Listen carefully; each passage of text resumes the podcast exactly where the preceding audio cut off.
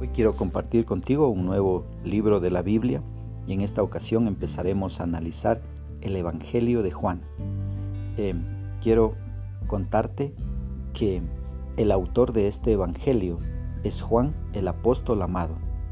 Él escribió este Evangelio aproximadamente en el año 90 después de Cristo. Su intención es mostrar que Jesús es Dios y no un ser creado como eh, muchas sectas eh, tratan de hacernos creer. Eh, Juan, el evangelista, el que escribió este Evangelio, nos enseña que la palabra o verbo, como lo quieras llamar, estuvo desde la misma creación del universo.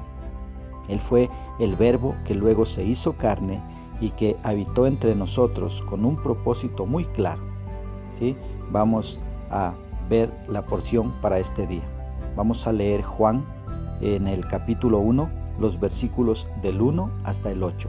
Quiero seguir usando la traducción latinoamericana.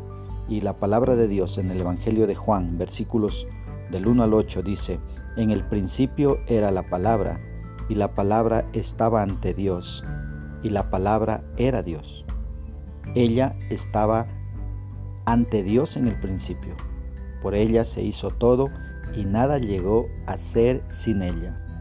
Lo que fue hecho tenía vida en ella, y para los hombres la vida era luz. Versículo 5. La luz brilla en las tinieblas y las tinieblas no la recibieron. Vino un hombre enviado por Dios que se llamaba Juan.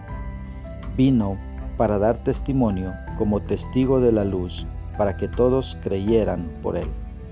Aunque no fuera él la luz, le tocaba dar testimonio de la luz.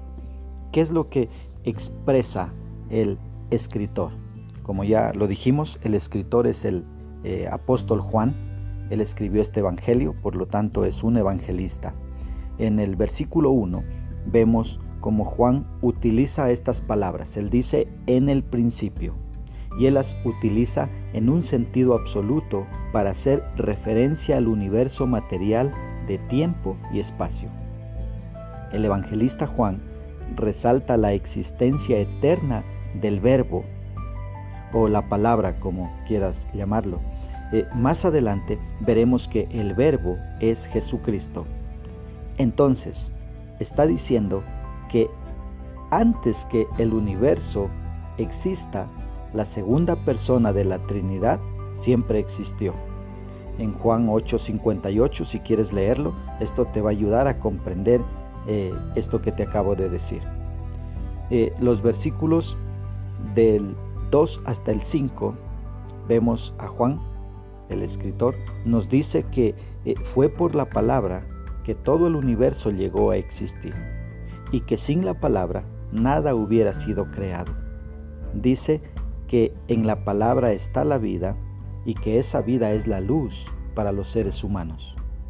Si miras los versículos del 6 al 8, Juan el evangelista menciona a otro hombre llamado Juan. Este era Juan el Bautista. Dice que éste vino enviado por Dios para anunciar que la luz había llegado al mundo, para anunciar a la gente que el reino de Dios se había acercado,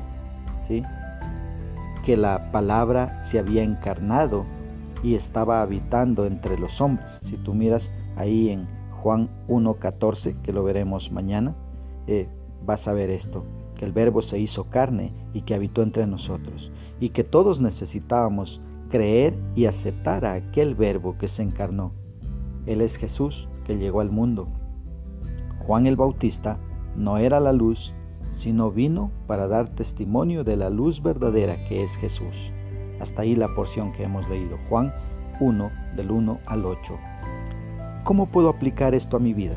Mira, reconociendo que el verbo siempre existió y que ese verbo es Jesús, que fue parte de la misma creación del universo.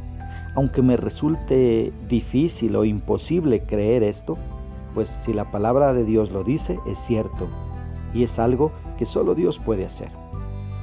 Eh, ¿Cómo más puedo aplicar esto a mi vida? Pues reconociendo también que la luz vino al mundo para alumbrar las tinieblas y que debemos permitir que la luz de Jesús alumbre nuestra vida para ya no andar en oscuridad espiritual.